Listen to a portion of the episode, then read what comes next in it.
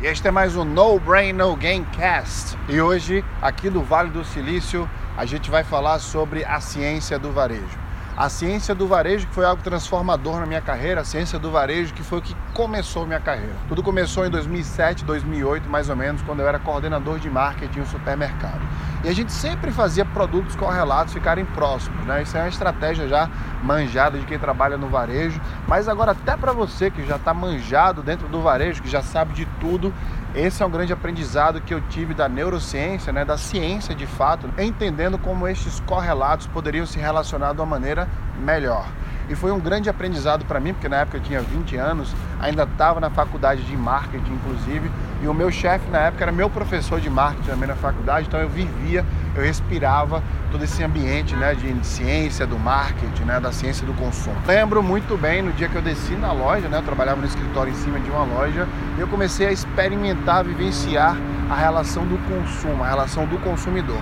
E eu sempre notei coisas básicas que todo supermercado tem. Você vai passar a notar, se você não sabe, quando você for no supermercado agora, você vai ver os produtos correlatos. São produtos que ficam muito próximos. Por exemplo, a cerveja do carvão. Por quê? Porque normalmente quem compra cerveja pode fazer churrasco, existe uma probabilidade muito grande. Quem faz churrasco usa o carvão. Então esse é um exemplo de produto correlato. São produtos que se correlacionam, né, num consumo e eles ficam próximos, né, para levar você, por exemplo, a fazer essa compra, porque já existe o entendimento de que quem busca o produto A pode também buscar o produto B.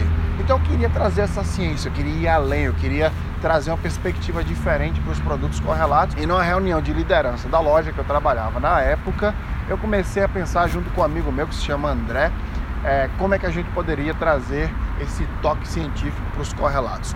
E aí surgiu uma grande ideia, uma ideia que eu me orgulho muito até hoje, que é a ideia de colocar correlatos que não são realmente necessariamente correlatos. Eles seriam ou passariam a ser se a gente conseguisse educar as pessoas. Imagine só, quem toma cuidado da pele, né, quem, quem quer que sua pele fique mais hidratada, quem quer cuidar da sua pele, as pessoas buscam o creme para a pele.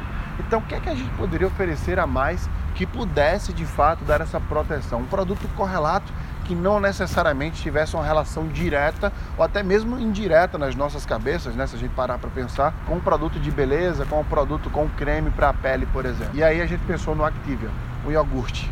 E aí você pode se perguntar, mas como é que é que o Activia tem a ver com creme para a pele? É uma excelente pergunta. O que é que, que é que isso tem a ver?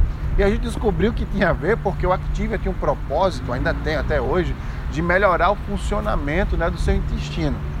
E você sabia que melhorando o funcionamento do seu intestino também melhora, aperfeiçoa também a lubrificação da sua pele. Se você quiser saber mais, eu vou deixar você pesquisar sobre isso. A função dessa conversa agora não é falar sobre necessariamente como isso funciona, é para mostrar para você o mindset correto de como você deve pensar para trazer criatividade, para trazer inovação dentro do ambiente do seu trabalho, dentro da ciência do consumo. Então, quando a gente descobriu isso, quando a gente descobriu que o Activia tinha uma função que poderia também é, melhorar a pele das pessoas, a gente fez uma estratégia fantástica de marketing, uma das melhores estratégias que eu lembro ter feito até hoje, né? Que eu não trabalho com marketing hoje, a propósito, mas na época que eu trabalhava com marketing, essas foram uma das melhores estratégias que eu tinha feito, correlacionar um produto que a gente jamais imaginou ter ligação com outro. E eu lembro do título, da chamada dessa estratégia que a gente fez. O cuidado com a pele começa de dentro para fora. Olha que perfeita essa conexão. O cuidado com a pele começa para dentro com o Activia e termina do lado de fora com o creme né, de beleza, com o creme de proteção para a pele.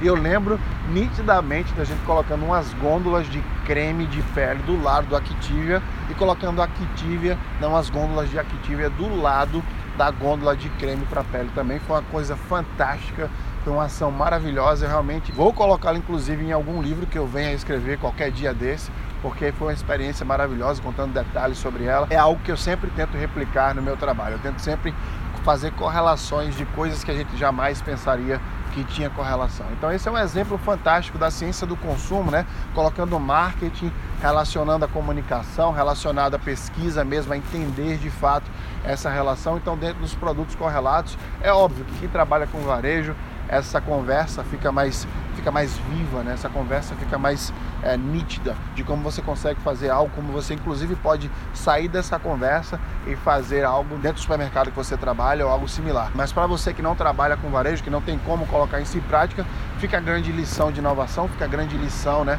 de criatividade. O que é que eu posso unir? Um produto que eu jamais tinha pensado em unir com a outra funcionalidade. Isso, inclusive, é uma das templates né, da, da palestra que eu faço sobre pensar dentro da caixa também não é um assunto para agora, é um assunto para depois. Lembrando que pensar dentro da caixa foi um TEDx que eu já fiz, inclusive, para você que quer aprender mais sobre inovação, para você que quer aprender um pouco sobre criatividade também, é só você me seguir no YouTube, youtube.com.br Wesley Barbosa Santos, ou na minha página no Facebook, Wesley Barbosa, e aqui agora no No Brain No Gamecast, né? Tanto no iTunes quanto no SoundCloud. Essas plataformas são meu meio de comunicação com você. Eu vou sempre estar dividindo o conhecimento, a experiência que eu tiver dentro desse universo corporativo que eu vivo e que eu sempre vivi. Um abraço e até o próximo.